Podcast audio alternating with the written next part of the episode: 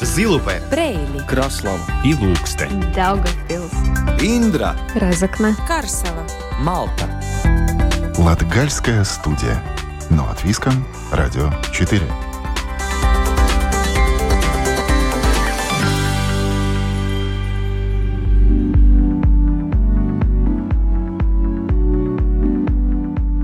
Добрый день, дорогие друзья! В эфире Латвийского радио 4 программа «Латгальская студия». У микрофона Сергей Кузнецов. Латгальская студия продолжает цикл программ «Латгалия на рубеже выборов». Список наших героев пополняется, и у каждого своя уникальная история. Например, Раймонд Платацис на пике карьеры специалиста по маркетингу собрал, что смог в машину и уехал из Риги в родной Резакне. Семья Бельских сменила Москву на Лудинский край – Илона Кангизера обрела душевное равновесие в Индре после смены мест работы и учебы в Даугавпилсе, Риге и Москве. Игорь и Виолетта Озуны в 1990 году сделали смелый шаг в не самое простое время и решились уехать из Санкт-Петербурга в Даугавпилс.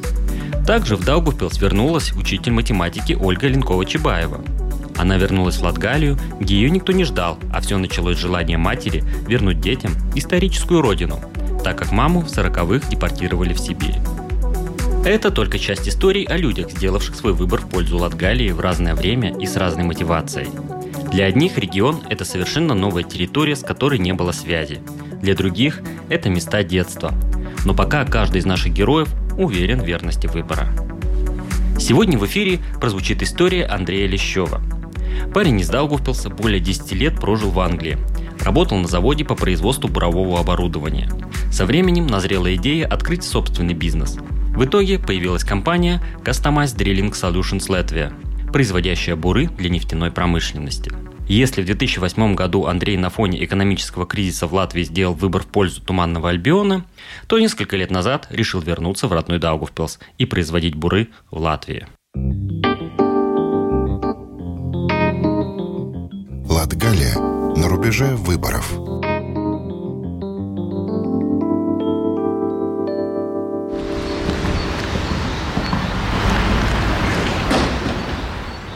С Андреем Лещевым я встречаюсь в центре Даугавпилса. Мне в чем-то повезло, что удалось организовать встречу очень быстро. Так как сейчас Андрей с партнерами налаживает производство буров в Турции и Алжире. Параллельно идут переговоры с Катаром. Поэтому нашему герою приходится находиться постоянно в разъездах и вести телефонные переговоры. Да, могли бы вы, может быть, если вам не сложно, на этот номер скинуть сообщением просто цену на пятерку? Хорошо, давайте я сейчас пришлю имейл тогда сюда. А вы на восьмерку и на пятерку предложение какое-нибудь, да? Хорошо, спасибо большое, всего доброго. Сейчас у компании сменилась концепция. Производство теперь организовывают на месте заказчика. В Даугавпилсе производство пришлось постепенно свернуть. В первую очередь по экономическим причинам. Но подробнее о том, что задумывалось изначально и что пришлось поменять, расскажет сам Андрей Лещев. Это был конец 2019 года, да, значит, ну, до, до 20, даже не конец 2019, это был, наверное, 18 а то и 17 год, поскольку в конце 19 у нас уже началась пандемия, а мы тогда уже здесь, в принципе, работали, мы уже отправляли заказы на Азербайджан к этому времени. 20 год это, наверное, был тот момент, когда а, он подломил, наверное, нас в какой-то мере, поскольку мы потеряли одного из своих основных заказчиков а, в Азербайджане. А, потеряли, правда, не навсегда, но как минимум на год он пропал из нашего поля зрения, оставшись должными нами достаточно крупную сумму, которую нам, ну, слава богу, в течение года вернули, возместили. Ну, уровень напряжения это так. Уровень напряжения, да, они подняли, и, конечно, это не облегчило в целом нашу работу и поиск э, новых клиентов и так далее. Да, и сам 2020 год, в принципе, никак не облегчил нашу работу, поскольку добыча нефти в мире сократилась, сократилась, сократилась значительно. Соответственно, наши услуги тоже стали менее востребованы. Идея была э, начать в Даугавпилсе, поскольку на тот момент, когда мы начинали, здесь э, была дешевая рабочая сила. Это было дешевле, чем, допустим, в Великобритании, там, где было открыто наше первое предприятие. Также здесь мы знали где, куда и кому обратиться, опять же, за покупкой станков, за наладкой тех же станков, за какими-то, может быть, услугами и так далее. Здесь можно было обратиться в некоторые компании, с которыми мы сотрудничали, которые могли предоставить нам какие-то услуги значительно дешевле, чем если бы мы заказывали эти услуги где-то за рубежом. Такова была идея на тот момент. И абсолютно верно, да, мы даже успели сделать какие-то работы, сделать их по хорошим, выгодным, конкурентоспособным ценам на тот момент. Ну а с 2020 года уже все потихонечку начало меняться. В 2020 году пришлось сделать очередной выбор и менять план действий. Человеку непосвященному кажется, что это очень сложно и проще все закрыть и забыть эту идею. Но Андрей к этому вопросу подходил намного проще. Я не могу сказать, что это, что было сложно принимать какие-то решения. А, сама ситуация вокруг была достаточно сложной, а решения принимались достаточно просто. Когда ты загнан в угол – тогда уже не, не стоит вопрос, сложно тебе или не сложно принимать решение, оно принимается спонтанно, и потом ты уже видишь какие-то результаты своих решений. Так что, в принципе, я не скажу, что нам было что-то а, сложно менять, поскольку, я бы даже сказал, ситуация сама меняла а, на наш бизнес и направление нашего бизнеса, то, как это будет работать здесь. Это не было сложным решением, это было просто сложным временем для нас. Но поскольку мы все это время старались а, развиваться и искать какие-то новые пути а, продвижения нашего бизнеса, скажем так, а, то у нас находились какие-то решения со временем. А, мы начали смотреть уже не только в масштабе этого города и Латвии как э, площадка для производства, мы начали рассматривать э, абсолютно другие варианты ведения нашего бизнеса.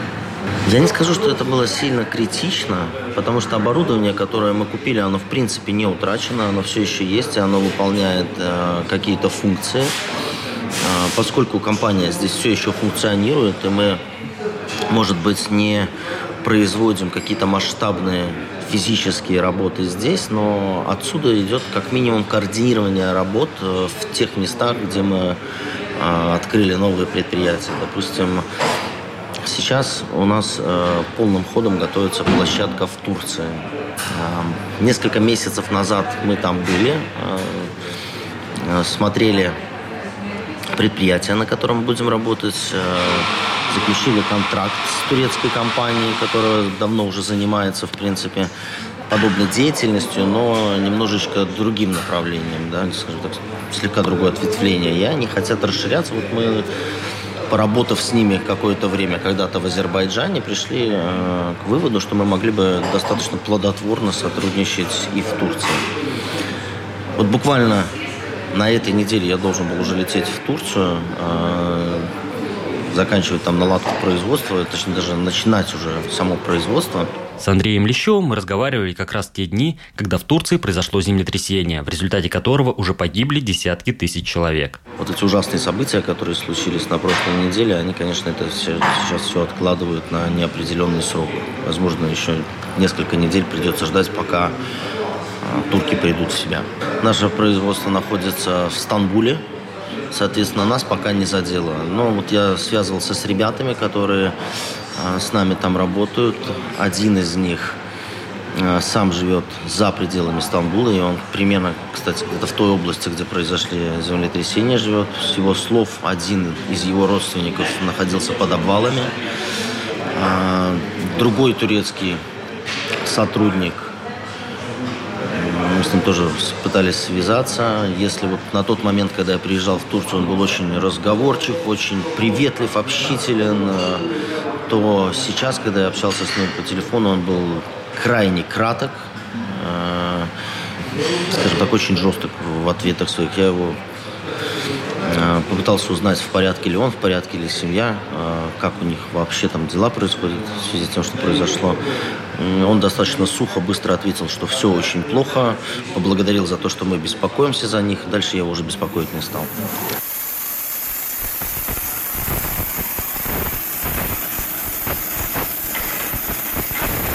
Сейчас вы слышите, как идет термообработка поверхности бура. И если изначально у компании был только партнер в Азербайджане, то сейчас ребята развивают сразу несколько направлений. Кроме Турции, это Алжир и Катар. Сейчас у нас также активно идет подготовка базы в Алжире. А, именно в Алжире. Алжире – это также столица. А, с ними мы планируем полномасштабно начать работу через несколько месяцев, поскольку они тоже достаточно давно уже начали готовиться, закупали оборудование, закупали компоненты, получали какую-то документацию, и я думаю, через пару месяцев мы уже начнем а, работу непосредственно там. И сейчас идут переговоры, насколько мне известно, уже даже подписан а, договор о намерениях, о, о понимании того, что мы видим друг от друга и так далее, а, в Катаре. В Катаре у нас а, база будет находиться в Дохе. Там крупная строительная компания, которая занимается всем чем угодно. А, также она работает очень близко к нефтяной индустрии. Сами они пока что в нефтянке не находятся, но работают очень близко. Также они тесно связаны Э, с промышленным бурением и с бурением на воду. Вот с этого мы и планируем с ними начать сотрудничество, именно с добычей воды. Поскольку если, допустим, в Латвии бурильщики на воду используют самое простое примитивное оборудование, вода у нас находится не глубоко, то в Катаре чтобы добыть воды, нужно побурить значительно больше. И, соответственно, там, да, да, там используется уже более профессиональное оборудование, которое максимально близко к оборудованию, которое используется для добычи нефти и газа. Чтобы, опять же, понять нашим слушателям, э, по-прежнему вы занимаетесь производством буров, то есть, да, это, да? Ну, да, мы занимаемся производством буров, а, бурового оборудования, это расширители, ремонт тех же буров производим. Ну и в дальнейшем мы думаем э, расширять в целом спектр наших услуг. Это производить трубы для бурения и так далее и тому подобное. Все, что связано с бурением. Сами нефтяные вышки вряд ли мы будем производить. Да, но вот все, что именно касается бурения, это будет уже наша специфика.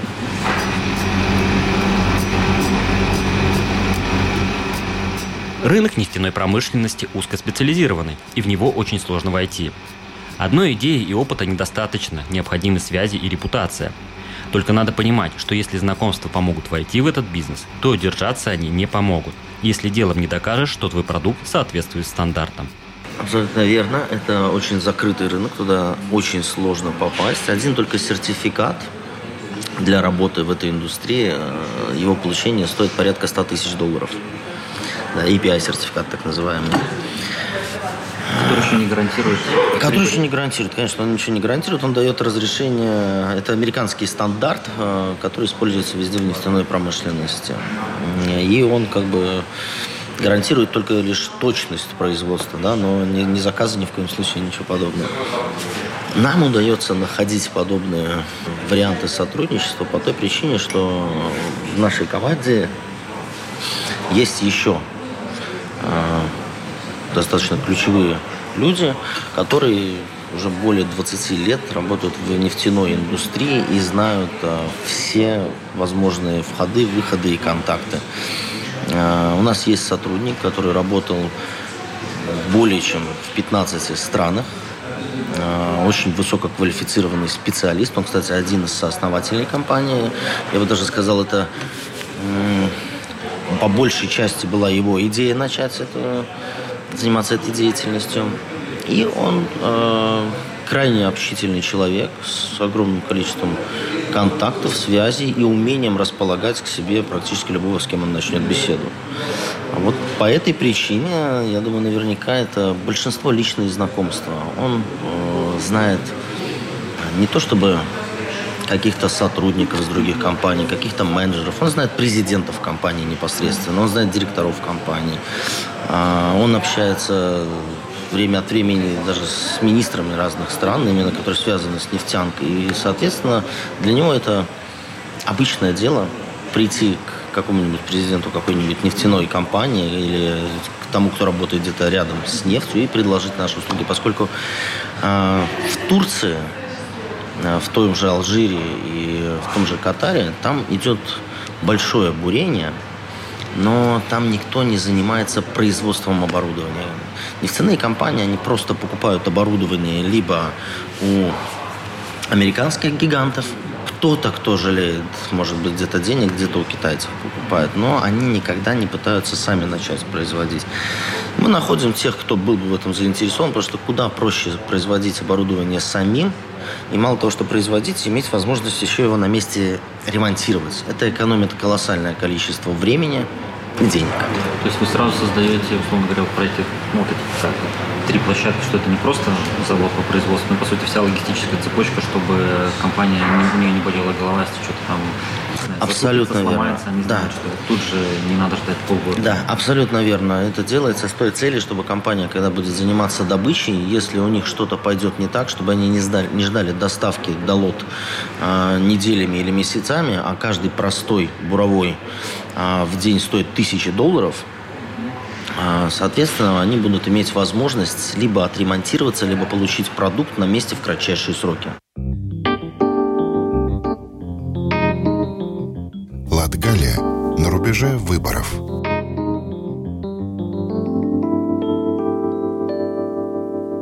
Герой сегодняшней передачи Андрей Лещев, начавший производить буры в Даугавпилсе, а затем перенес технические процессы в другие страны, на тему таких жизненных перемен сильно не беспокоится и не сомневается в своем выборе. А, наверное, честно, на это нету времени вот сидеть и сомневаться. Да, да, нету времени, потому что с самого начала я верил в это, и не было, наверное, такого серьезного ни одного момента, когда бы я засомневался в том, что мы делаем, в успехе нашего мероприятия. Во-первых, потому что я знаю, что я делаю это не один, и всегда проще, когда ты знаешь, что у тебя есть люди, которые также верят в это дело и готовы целиком и полностью отдаться. И у меня есть такие люди, это вот, как я уже сказал, сооснователи этой компании, и Наверное, нет. Не было, не было сомнения. Даже не позволяли себе. Не, я не думаю, что они хоть раз позволяли себе усомниться в нашем деле. И у меня не было особых причин для этого. Потому что какие-то внешние факторы, которые влияют на нашу деятельность, ну, они в любом случае будут. Так или иначе будет что-то где-то идти не так, что-то где-то будет ломаться, что-то где-то не будет работать. Но мы сразу это понимали, и мы сразу понимали, что нам придется встретиться с большим количеством сложностей. Мы понимали, куда мы лезем. А, выбор, то, что сейчас остаешься в Даугавпилсе, работаешь отсюда, э, тебе это важно? Или, в принципе, сейчас вот как Даугавпилс, как географическая точка для тебя, это не такая принципиальная А, нет, абсолютно не принципиально. Здесь просто, наверное, сейчас уже мой дом. А, поэтому я нахожусь здесь, здесь моя семья, здесь мои родители. Но за последнее время я, опять же, говорю, что я и в Азербайджан ездил в командировку, месяцами там находился, работал. И вот в Турции буквально пару месяцев назад вернулся, тоже там около месяца находился. Сейчас опять предстоит поездка и в Турцию, и в Алжир, и в тот же Катар. А, поэтому Даугавпилс – это просто место, куда я пока что возвращаюсь.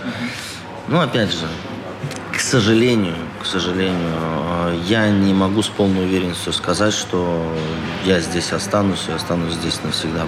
И это уже зависит, наверное, не только от меня. Да, ну, мы видим, какая ситуация складывается в Европе в целом, какая ситуация складывается в нашей стране. Я некоторое время назад решил проследить, а как же у нас с населением обстановка в стране складывается. И с некоторых пор уже а, лет 20, наверное, население активно сокращается и сокращается и сокращается. И для меня лично а, это знак того, что ну, вряд ли здесь все становится прям лучше и лучше и лучше. Там, где становится все лучше и лучше и лучше, люди туда стремятся. Вот, к сожалению, пока что как-то так складывается ситуация. Возможно, придется делать еще один выбор. Возможно, придется делать выбор, да, поскольку я в первую очередь, наверное, а, предпринимателя. Для предпринимателя хорошо там, где есть удобные, удачные условия для ведения бизнеса. Если здесь я не увижу каких-то конкретных изменений, а, каких-то действий со стороны правительства, которые будут поддерживать малый бизнес, которые будут пытаться помочь людям здесь развиваться и а, быть заинтересованными в том, чтобы развиваться именно здесь. а то, возможно, придется как-то сменить локацию. Андрей изначально смотрел шире на возможности бизнеса в Латгалии и подходил к делу, исходя из удобства развития. Большой, да, знаменатель, то, что у нас на самом деле нету нефти, у нас нету добычи ни газа, ничего либо подобного. Единственное, на что у нас бурится, это на воду, и бурят на воду там, ну, до, до 150 метров. А нефть бурят на глубину до 15 километров. Да, это немножко разные значения. Соответственно, когда мы начинали здесь, как я уже сказал, здесь мне э, виделось удобным работать поскольку здесь были предприятия, которые активно работали и которые могли предоставлять свои услуги за достаточно э, выгодные для нас цены. Мы заказывали, не знаю, я могу называть компанию, с которой да, вот мы работали, допустим, с ЛРЗ. Они давали нам хороший продукт за хорошую цену, который мы использовали потом дальше в нашей работе. Также что-то мы заказывали у Циглера. А сейчас, в связи с тем, что инфляция, наверное, и цены на металл сильно возросли, они уже дают нам цены, которые э, не могут конкурировать, в принципе, с другими странами. Да, нам проще заказать где-то этот же материал элементарно в Казахстане или в Азербайджане. И это обходится значительно дешевле, чем если мы это будем заказывать здесь. Да, наверное, плюс еще логистика на самом деле. Да. Сейчас вот почему мы выбрали э, путь того, чтобы работать на территории того государства, где у нас будут партнеры, поскольку мы как минимум экономим на транспортировке и время экономим. Поэтому смена концепции производства – это был относительно несложный выбор. Андрей отмечает, что с новыми партнерами из Турции, Алжира и Катара также удалось договориться быстро. В принципе, достаточно легко.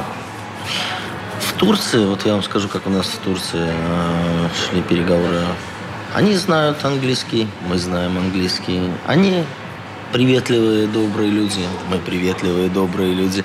У них есть интерес начать э, развивать свою компанию. У нас есть интерес э, развиваться дальше. Вот мы встретились, пообщались, поговорили, поработали. Как я уже сказал, мы вместе работали с турецкой компанией в Азербайджане, поработали, посмотрели, что они могут, э, показали, что мы можем. Ну и, в принципе, на основе этого обсудили возможность дальнейшего сотрудничества, партнерства, заключили контракт, и все пошло. Вот сейчас они даже у нас с Латвии, с латвийской компанией заказали себе печь для термообработки, поскольку в Турции подобные вещи стоят в разы дороже. Им там предложили одну цену, здесь у нас удалось у латвийской компании заказать эту печь в три раза дороже. Ну, почему с нами не сотрудничать? В этом моменте Андрей оговорился. Он имел в виду, что печь латвийская компания сделала в три раза дешевле. Вот, допустим, за пять минут до нашей с вашей встречи с вами, да, я созванивался с украинской компанией, которые тоже могут э, нам чем-то помочь. Да, мы рассматриваем сотрудничество и с ними. Вот ребята, в принципе, не так далеко от нас, и они могут предоставить э, какую-то продукцию, сделать для нас, которую нам, а, я не знаю, к счастью или к сожалению, дешевле заказать у них, чем произвести здесь. Или заказать у кого-то здесь.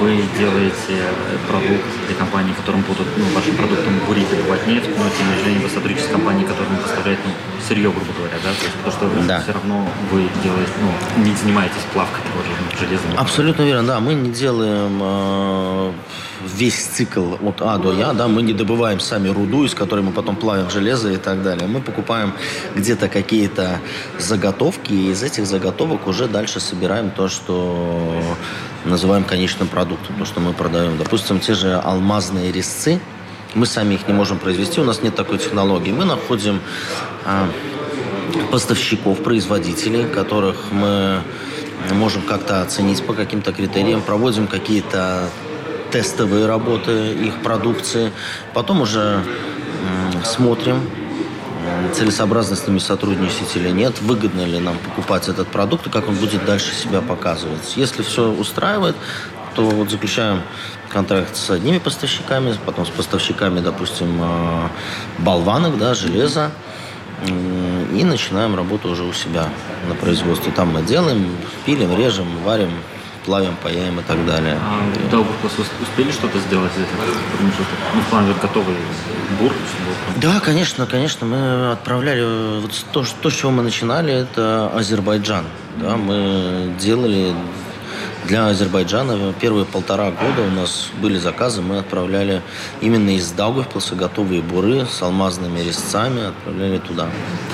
По размерам просто вот попробуйте писать, чтобы человек представил, что это. То есть, ну, плюс-минус мы когда По размерам, ну, я давайте скажу, они разных размеров бывают. Вот мы, в принципе, в целом специализируемся на так называемых э, PDC, это Polycrystalline Diamond э, Compound по-английски, по- по-русски это просто алмазный резец называется.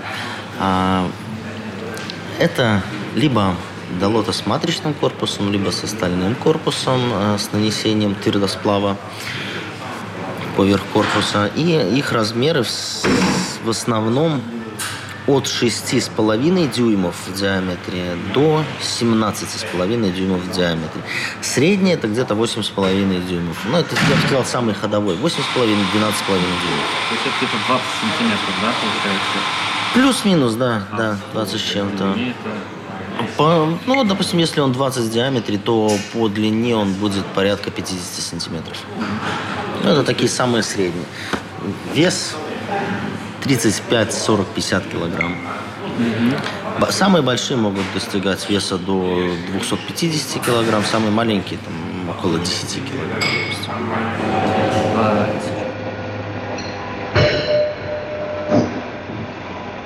Развитие бизнеса в трех странах – это сейчас оптимальный вариант, чтобы справиться с обязательствами и не потерять в качестве. Пока, наверное, охватить бы то, что есть, поскольку все эти три страны у нас идут практически параллельно. Ну, если быть точнее, то в первую очередь у нас э, Турция, потому что Турция уже готова, там уже все есть. Там нужно просто приехать и все запустить. Алжир – это второе. Я не удивлюсь, если я после Турции сразу без возвращения в Латвию полечу в Алжир. Там мы запускаем производство. Ну и третье – это Катар. Катар, наверное, еще через несколько месяцев. Но плюс-минус они все параллельно идут, и нужно разбираться с этим. Поскольку у нас тоже ограниченный штат людей, ограниченный штат специалистов, тех людей, кому мы можем доверять, кому мы можем а, кого можем оставить, допустим, работать самостоятельно и так далее. Нужно готовить еще каких-то специалистов.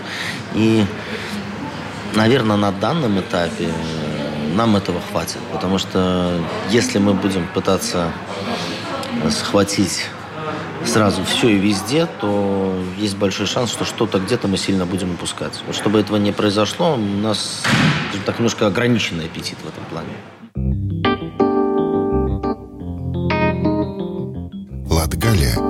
Рубеже выборов.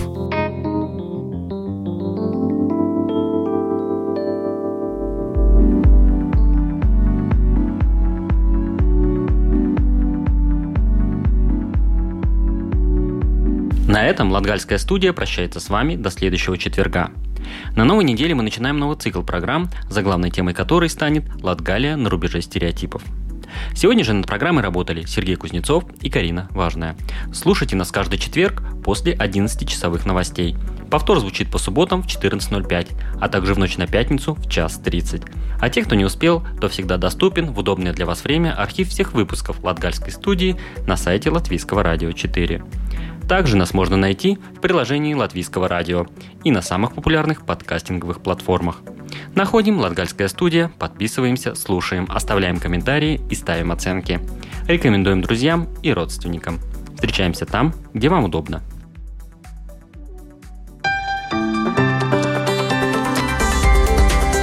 Лудза, Zilupē, Preili, Kraslava, Ilūkste, Daugavpils, Индра, Разокна, Карсела. Малта. Латгальская студия. На латвийском радио 4.